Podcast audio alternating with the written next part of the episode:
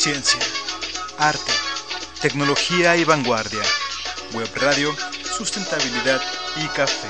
Transmitiendo desde la Ciudad de México para el mundo entero. Ya estamos al aire.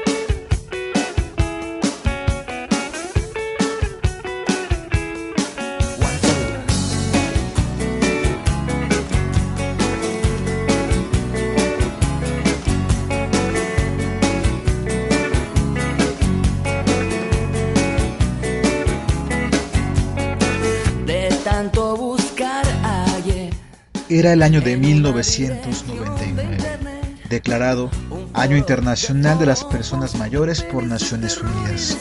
El euro entraba en vigor como moneda única en 12 estados de la Unión Europea. Se lanzaba la segunda edición del Windows 98 y el Internet se encontraba en una fase que llamaríamos la Web 1.0. El correo electrónico es la herramienta por excelencia para socializar a través de conexiones de 56 kilobytes por segundo. Ese era precisamente el momento del grupo Tan Tango, conformado por los hermanos Nacho y José Campillo, quienes lanzan el que sería su más grande éxito, Atrapados en la Red, que narra el encuentro casual en las salas de chat en donde las conversaciones a través de video y audio aún no eran una realidad y donde todo daba lugar a la imaginación. Web Radio, sustentabilidad y café. Estamos atrapados en la red. Y sí, ya estamos al aire.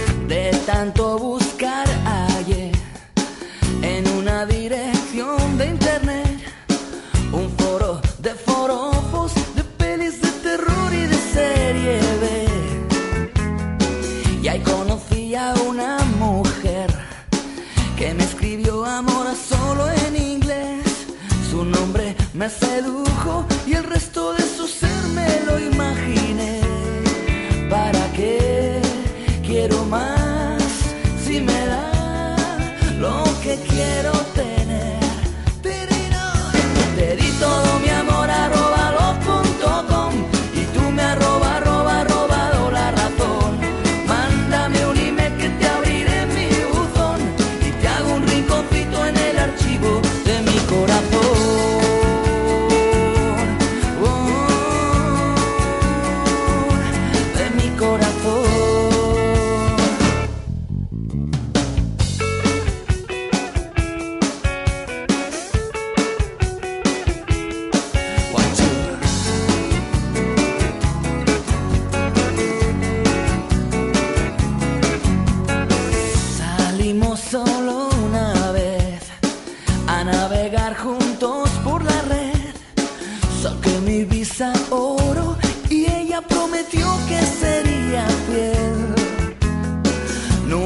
esté,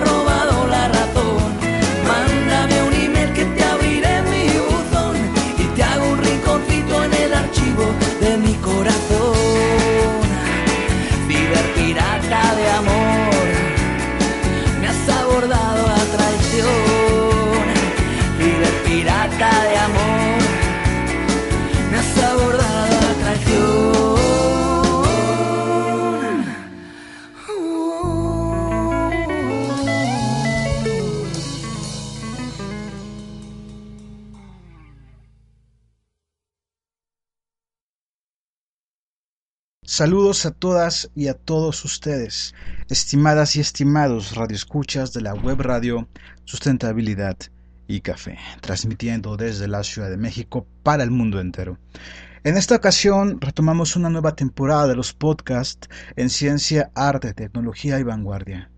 Mi nombre es Carlo Ríos Soto y ya estamos al aire. El día de hoy hablaremos de fotosíntesis y del contexto mercantilista en el que el prete rosso Antonio Vivaldi vivió. En la sección Sonidos urbanos tenemos una mezcla de sustancias, una textura sonora derivada de lo cotidiano y de aquellas formas que he recopilado durante una de las marchas del movimiento Yo Soy 132. Muy bien, comencemos.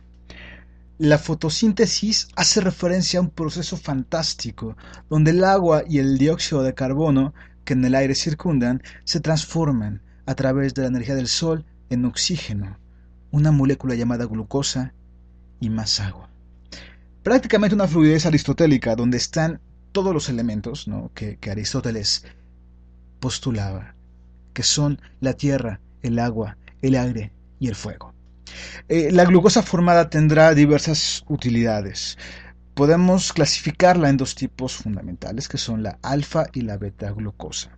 Sus propiedades podrán derivar en que la glucosa resultante pueda formar la corteza de un árbol o un delicioso fruto, entre muchas cosas más.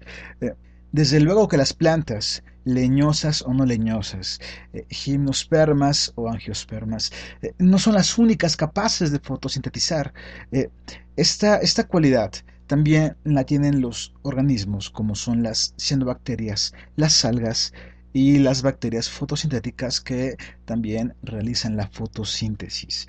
Esta cualidad divide a los organismos vivos en autótrofos y heterótrofos. Autótrofos significa que producen su propio alimento. Heterótrofos que no y que necesitamos porque somos nosotros también heterótrofos, comernos a los autótrofos para poder poder vivir. La clorofila es un lípido que tiene la capacidad de aprovechar la luz del sol para desencadenar reacciones bioquímicas. Es el pigmento fotosintético más conocido. Hasta en los chiclets lo podemos encontrar, pero no es el único, ya que también existen las ficobilinas y los carotenoides. Por cierto, este último es muy importante para fabricar la vitamina A, que es esencial para que nuestra retina funcione en perfectas condiciones y también para tener un excelente sistema inmune, entre muchas otras funciones, claro está. Y hasta aquí un poco de fotosíntesis y sustentabilidad.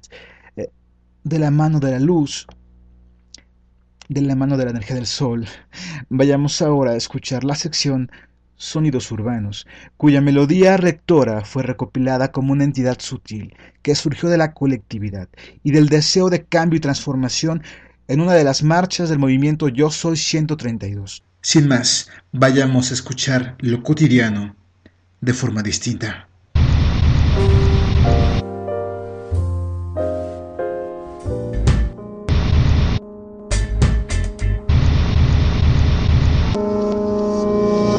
Sonidos urbanos.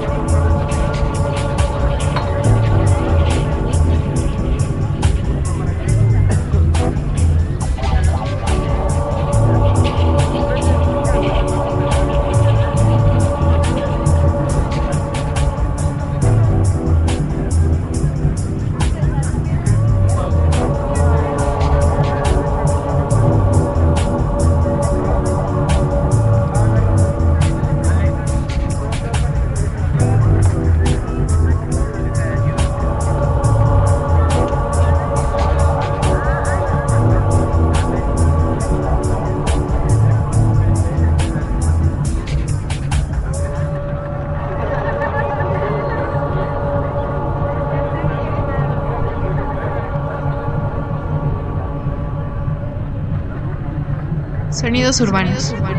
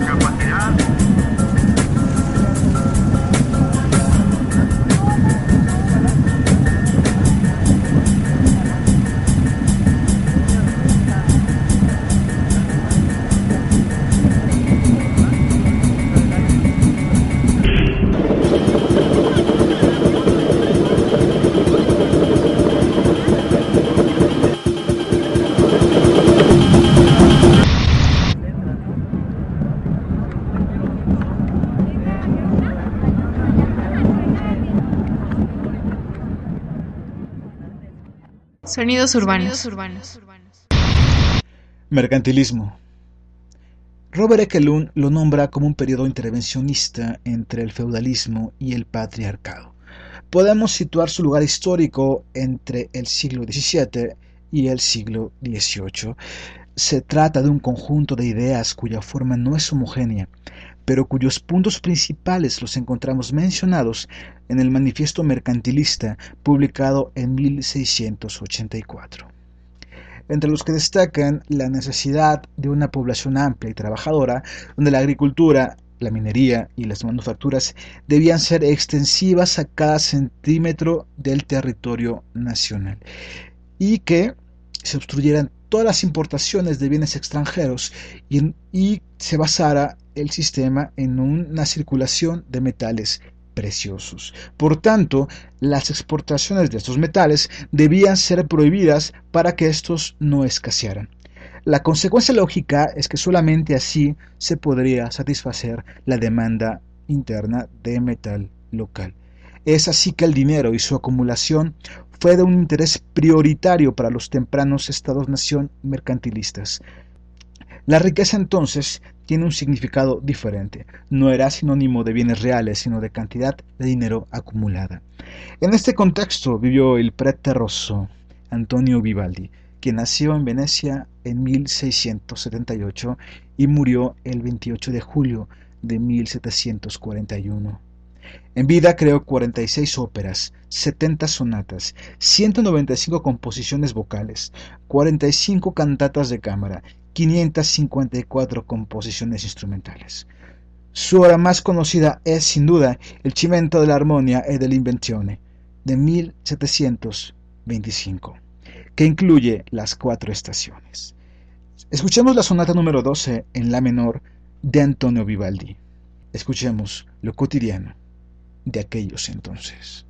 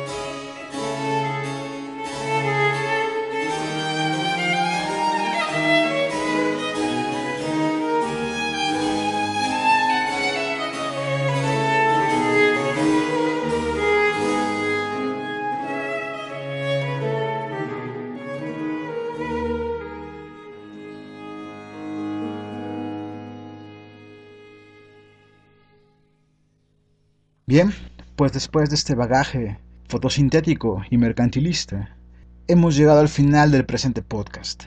Esperamos que haya sido de su entero agrado. Recuerden que pueden escribirme a viol.carlosrios.gmail.com para cualquier duda, comentario o sugerencia. En Twitter estoy como arroba carlo-ríos y no se olviden de visitar el blog sustentabilidad y para escuchar los podcasts anteriores.